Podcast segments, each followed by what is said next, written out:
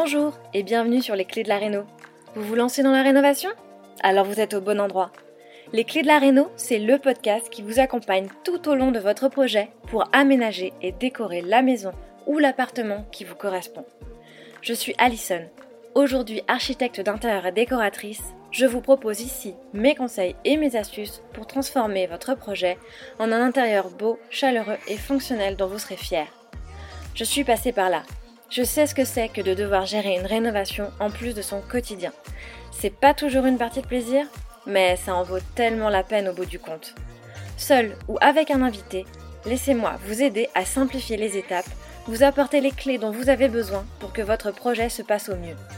Imaginez, vous saurez enfin par où commencer et comment faire les bons choix.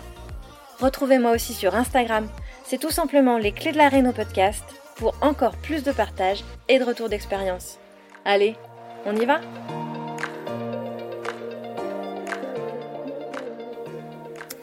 Bonjour et bienvenue dans ce nouvel épisode de Les Clés de la Réno, le podcast. Aujourd'hui, je suis vraiment ravie de te retrouver avec un épisode qui va te plaire, j'en suis sûre, puisqu'on va parler cuisine. Alors, à l'aube de l'été, tu t'apprêtes probablement à te lancer dans les travaux de ta réno, ou alors tu es déjà en plein dedans, la période y est très propice, n'est-ce pas? Tu te poses plein de questions et tu sais pas par quel bout commencer à créer ton projet. Je tiens à te dire que tu es au bon endroit, car sur ce podcast, je partage sans retenue mes meilleurs conseils et mes meilleures astuces pour te permettre d'avoir les idées plus claires. Et aujourd'hui donc, on va parler cuisine. Comme je te le disais, c'est bien connu. La cuisine est très souvent considérée comme la pièce la plus importante de notre maison. C'est la pièce qu'il ne faut pas prendre à la légère. Et oui, en bon gastronome que nous sommes, nous y prêtons une attention toute particulière car c'est souvent la pièce centrale de notre maison celle où on cuisine chaque jour, évidemment, ça va de soi, mais aussi celle où on discute de notre journée avec notre conjoint ou nos enfants, celle où on prend l'apéro sur un petit bout d'îlot avec nos amis, celle où on se fait des confidences, où on refait le monde, où on apprend les grandes nouvelles de la vie, et souvent bien plus que dans n'importe quelle autre pièce de la maison. Ainsi que tu envisages seulement quelques modifications ou alors la rénovation totale de ta cuisine, je t'ai préparé ici quelques conseils, idées et réflexions à prendre en considération pour que ta cuisine soit des plus parfaites. Alors, on va voir ensemble comment justement envisager sa cuisine comme la pièce qui doit être au cœur de son aménagement, pourquoi elle doit pouvoir traverser les âges, est-ce qu'on doit plutôt aller vers une cuisine colorée ou au ton neutre, comment avoir une belle cuisine. On va évidemment parler cuisinistes et fabricants de cuisine, mais aussi les fonctionnalités et rangements. Et enfin, on va évoquer la lumière parce que c'est un élément essentiel à, de bien voir naturellement dans sa cuisine. Mais avant de commencer à te partager tout ça, je voulais te rappeler, parce que concevoir sa cuisine fait partie d'un tout, ce n'est qu'une petite partie de la conception d'un projet de réno. Et euh, après Gère ta réno, le programme que j'ai créé pour t'accompagner dans le suivi de ton propre chantier, du budget à la planification en passant par la coordination des artisans, je prépare un programme spécialement dédié à la conception de son projet. Ça s'appellera Imagine ta réno. J'espère pouvoir le sortir euh, au début de l'automne et avec lui, on parlera aménagement, plan, choix de matériaux et de couleurs, style, tout ce que tu dois savoir pour être sûr de faire les bons choix, ceux qui correspondent à ta maison, à ta façon d'habiter les espaces et à ceux qui vont créer l'ambiance que tu désires. Alors si tu te lances dans la rénovation, et que tu veux tirer le meilleur parti de ton budget et faire en sorte que la préparation de ton projet se déroule sans stress, tu dois pouvoir disposer d'une feuille de route claire. Et c'est ce que je te proposerai avec ce programme. Donc si tu veux plus d'informations, je t'invite tout simplement à cliquer sur le lien qui est disponible dans la description de cet épisode et tu seras tenu informé de la sortie de ce programme. Alors, pour en revenir à notre cuisine, on va commencer tout de suite par remettre l'église au cœur du village, on va dire, ou plutôt la cuisine au cœur de ton aménagement. Pour concevoir ta cuisine parfaite, tu dois effectivement commencer par réfléchir à la place que prend ta cuisine dans ton quotidien.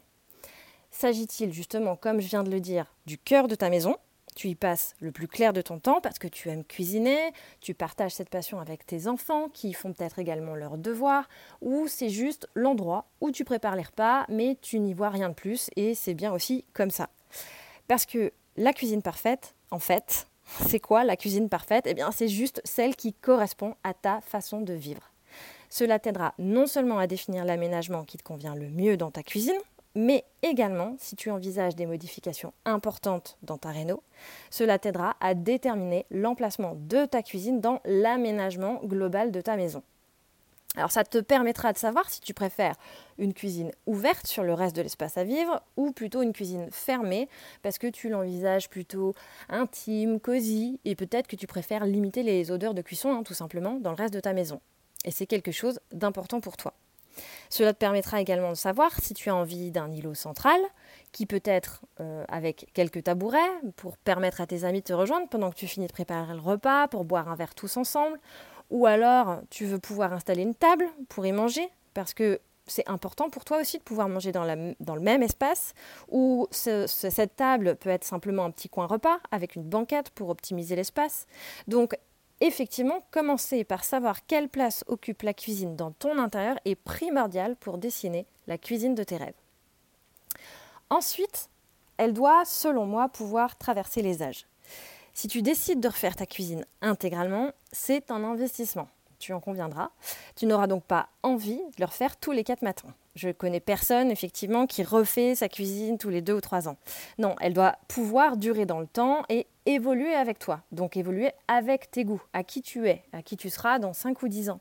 À toi de voir donc si tu souhaites suivre les tendances, au risque peut-être de t'en lasser, mais là, seul toi peux savoir.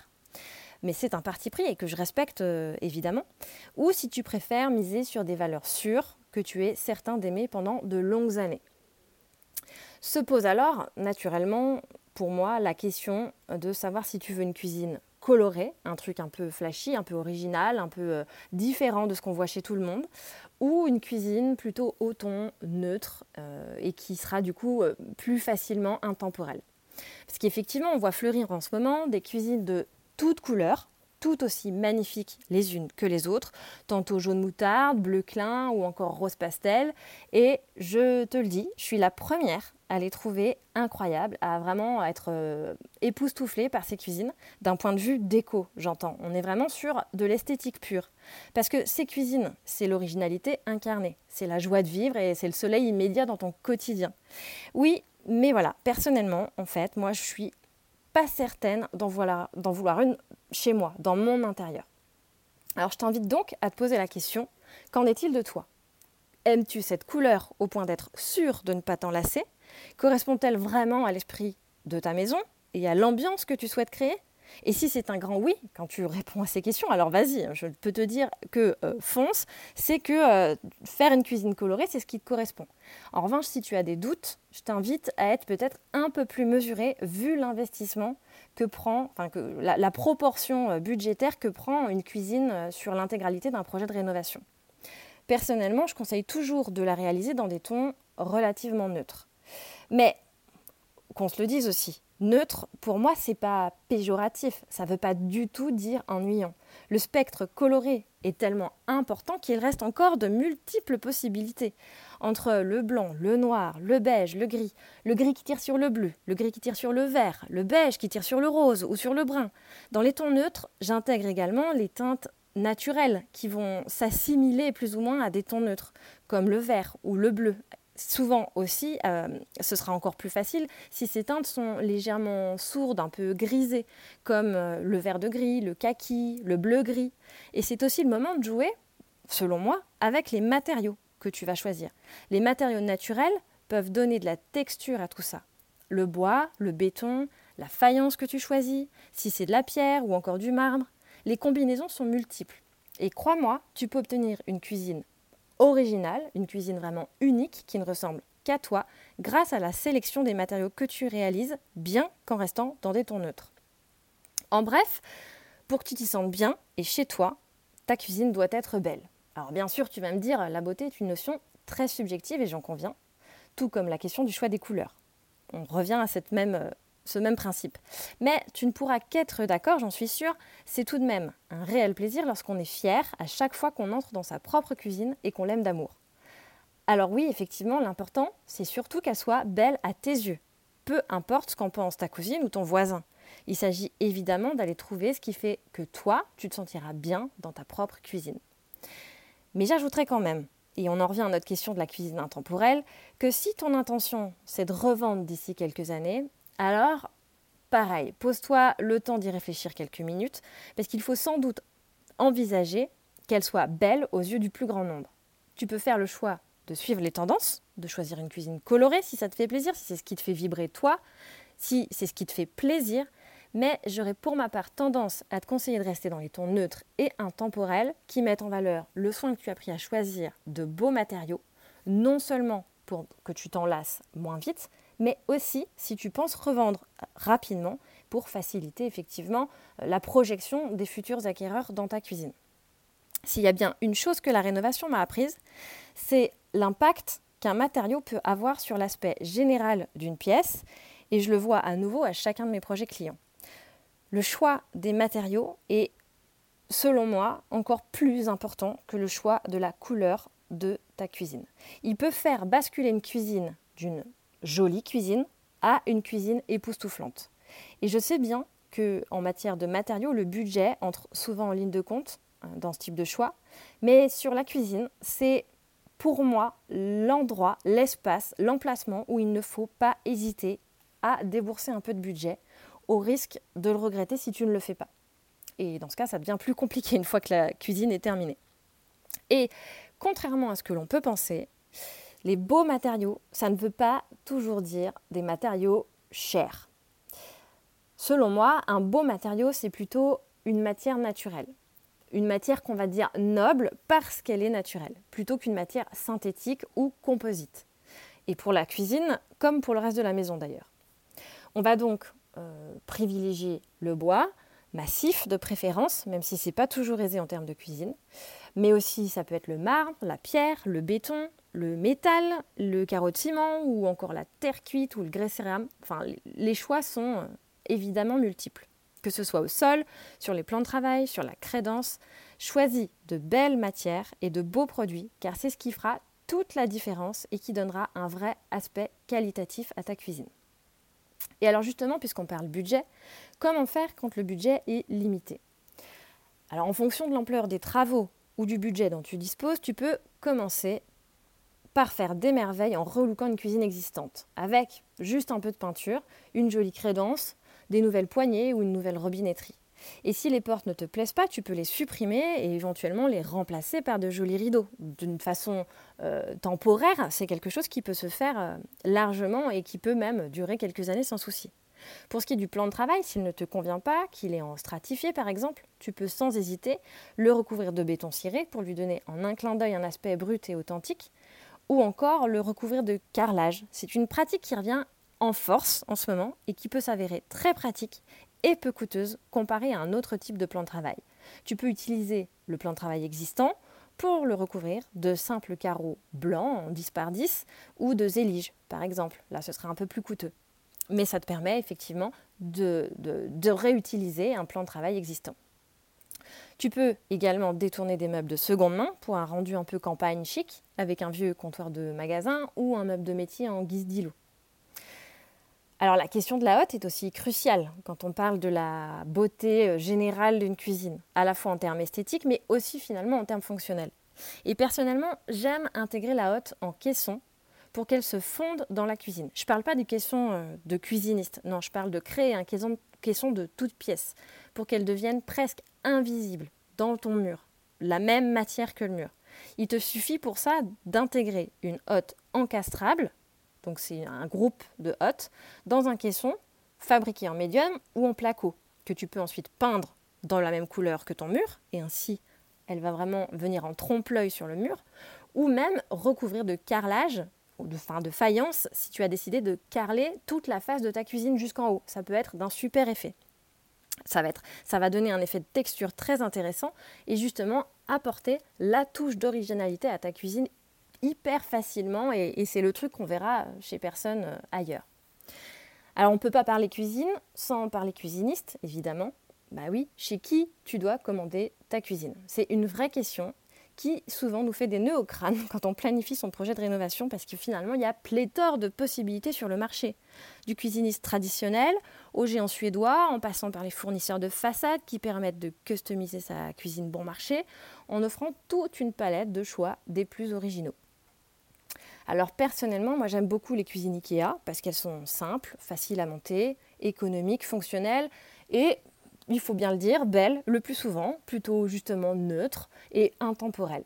Après, il faut savoir que la quincaillerie de chez Ikea, c'est-à-dire les charnières, les rails de tiroir et les autres euh, ferrures, sera de moins bonne qualité que chez un cuisiniste traditionnel, cuisiniste plutôt haut de gamme comme Schmidt par exemple. cela aura tendance à bouger dans le temps, à se dérégler, et donc il faut refaire toujours des petits réglages. Mais c'est peut-être pas un critère pour toi. J'ai moi-même une cuisine Ikea chez moi et j'en suis très contente et j'en fais souvent chez mes clients. Tu peux aussi très bien faire un mix finalement et créer une cuisine chez Ikea et choisir ton plan de travail et tes accessoires comme les poignées et la robinetterie ailleurs.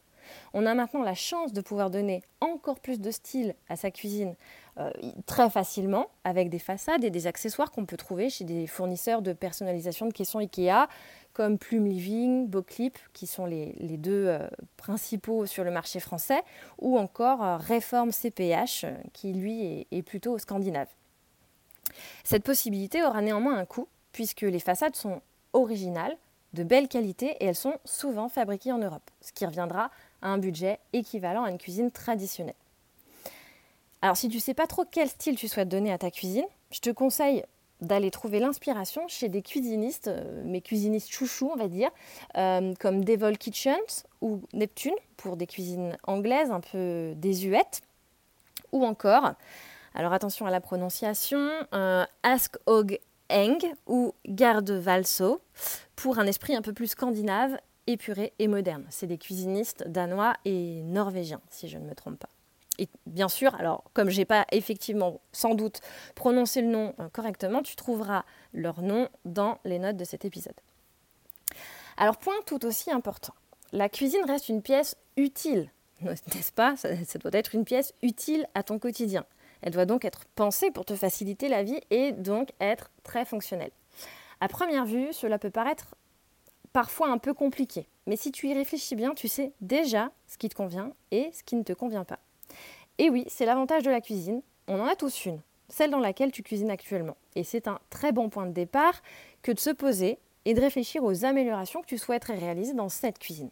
Alors commence par t'asseoir et liste ce que tu aimes et ce que tu n'aimes pas, ce que tu veux, ce que tu ne veux plus. Si tu veux le lave-vaisselle à droite ou à gauche de l'évier par exemple, ou si tu veux la poubelle sous l'évier ou plutôt sur le côté justement parce que ça t'évite d'avoir à ouvrir la poubelle tout le temps quand tu es devant ton évier, si tu veux cacher ou exposer le frigo, si tu as besoin d'un gros frigo parce que tu es euh, dans une grande famille, ou si un frigo de taille, moyenne te, suffit, à savoir qu'un frigo encastré dans un caisson va être euh, probablement d'une capacité inférieure à un frigo à, poser, donc qui sera euh, à, part. ou alors si tu veux un micro-ondes plutôt sophistiqué qui sera encastré lui également, ou simplement un qui réchauffe, qui peut être caché dans un caisson si tu veux des étagères ou des meubles hauts, ou si tu veux des portes ou des tiroirs, si ces éléments-là ont une, quelconque importance pour toi. Si tu t'intéresses à l'aménagement idéal d'une cuisine, tu vas tout de suite tomber sur le fameux triangle de circulation qui existe entre frigo, évier et cuisson. Ce triangle est le résultat de nombreuses recherches en ergonomie depuis des décennies sur la façon d'optimiser au mieux son aménagement afin d'économiser son énergie quand on cuisine. La distance entre ces trois éléments est toujours un élément à prendre en considération dans la planification de la cuisine parfaite. Cependant, on peut se détendre, ne te sens pas lié à cette règle de façon stricte. Comme je te l'ai dit, l'essentiel est que tu te sentes bien dans ta cuisine, qu'elle corresponde à ta façon de vivre et qu'elle convienne à l'aménagement général de ta maison. Tu peux donc lâcher prise sur les distances recommandées. Les côtés de ce triangle n'ont pas à être équivalents tant que la somme des distances qui les séparent se situe entre 3,5 mètres et 7 mètres. Tu vois donc qu'il y a de la place pour la flexibilité. Si tu souhaites intégrer un îlot central, tu trouveras la distance de 1,20 m à respecter entre l'îlot et le meuble qui lui fait face.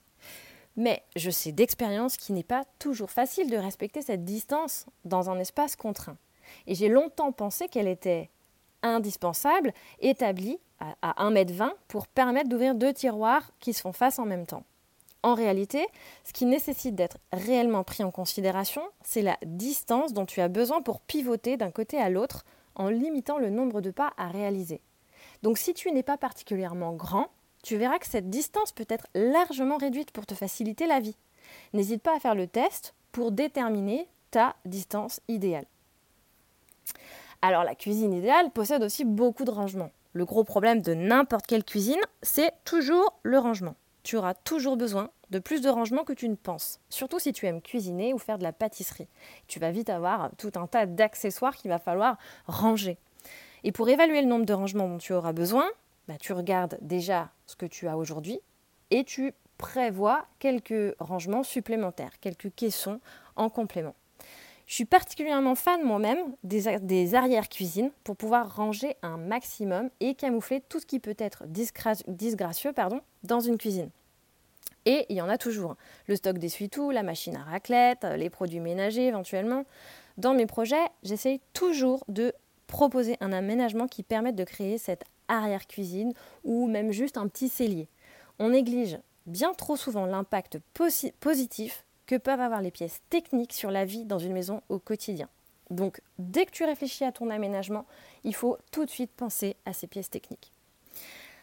Avec la problématique du rangement viendra donc la question épineuse. Alors, étagère ou meuble haut? Ah oui, tu vas sans doute avoir envie de te laisser porter par le critère esthétique sur ce point, et je suis la première à le faire. Néanmoins, n'oublie pas de considérer la problématique dans son ensemble, pour anticiper les problèmes de stockage et de rangement. L'absence de meubles hauts est naturellement plus léger visuellement, mais nécessairement tu auras moins de rangement. Si tu optes pour cette configuration, assure-toi par ailleurs de créer suffisamment de rangement d'une manière ou d'une autre, soit en prévoyant à côté un mur de colonne toute hauteur, soit justement parce que tu disposes d'une arrière-cuisine peut-être. Si tu es de ceux qui préfèrent avoir des meubles hauts, je te conseille alors de les monter jusqu'au plafond, de façon à donner une impression visuelle de hauteur, pour ne pas couper la hauteur sous plafond, ce qui va donner l'impression de tasser l'espace. Cela rendra ta cuisine plus spacieuse et plus élancée. Enfin, une dernière astuce pour gagner en rangement, n'hésite pas à optimiser la place à l'intérieur de tes caissons en prévoyant de multiples tiroirs intérieurs complémentaires. On appelle ça des tiroirs à l'anglaise. C'est idéal pour ranger la vaisselle de petite hauteur comme les verres ou les tasses ou même encore les assiettes, les assiettes à dessert par exemple. Avec ça, l'espace est optimisé au maximum et tu limites la place perdue dans tes caissons. Alors enfin, euh, pour que ta cuisine soit agréable, il va falloir soigner la luminosité. C'est hyper important. La cuisine reste un espace de travail où tu dois voir clair. La, lumière est donc essentielle pour que tu prennes, pour que tu prennes plaisir à réaliser ces tâches. Fais évidemment en sorte d'avoir une belle lumière naturelle en journée avec une ou plusieurs fenêtres bien placées qui donnent sur l'extérieur. Et c'est même très agréable de placer l'évier sous la fenêtre qui ne voudrait pas d'une jolie vue pendant qu'il fait la vaisselle, hein, n'est-ce pas? Et s'agissant de la lumière artificielle, on dit souvent qu'il n'y a jamais assez de lumière dans une cuisine.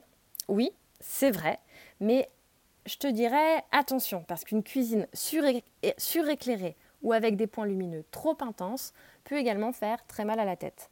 L'idéal est donc de multiplier les points d'éclairage pour pouvoir doser en fonction de ce que tu as besoin de faire que ce soit des suspensions en halo sur ton îlot central, des appliques au-dessus de ton plan de travail, peut-être une lampe à pincer sur des étagères ou éventuellement, si tu aimes, des linéaires de LED sous tes meubles hauts pour un rendu plus moderne.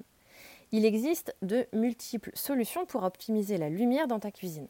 Et pour un rendu plus chaleureux, je te déconseille néanmoins les spots qui, selon moi, vont donner un aspect lisse avec une lumière assez aseptisée. Je te dirais plutôt de multiplier les appareillages justement que tu peux allumer de façon indépendante, de façon à pouvoir doser.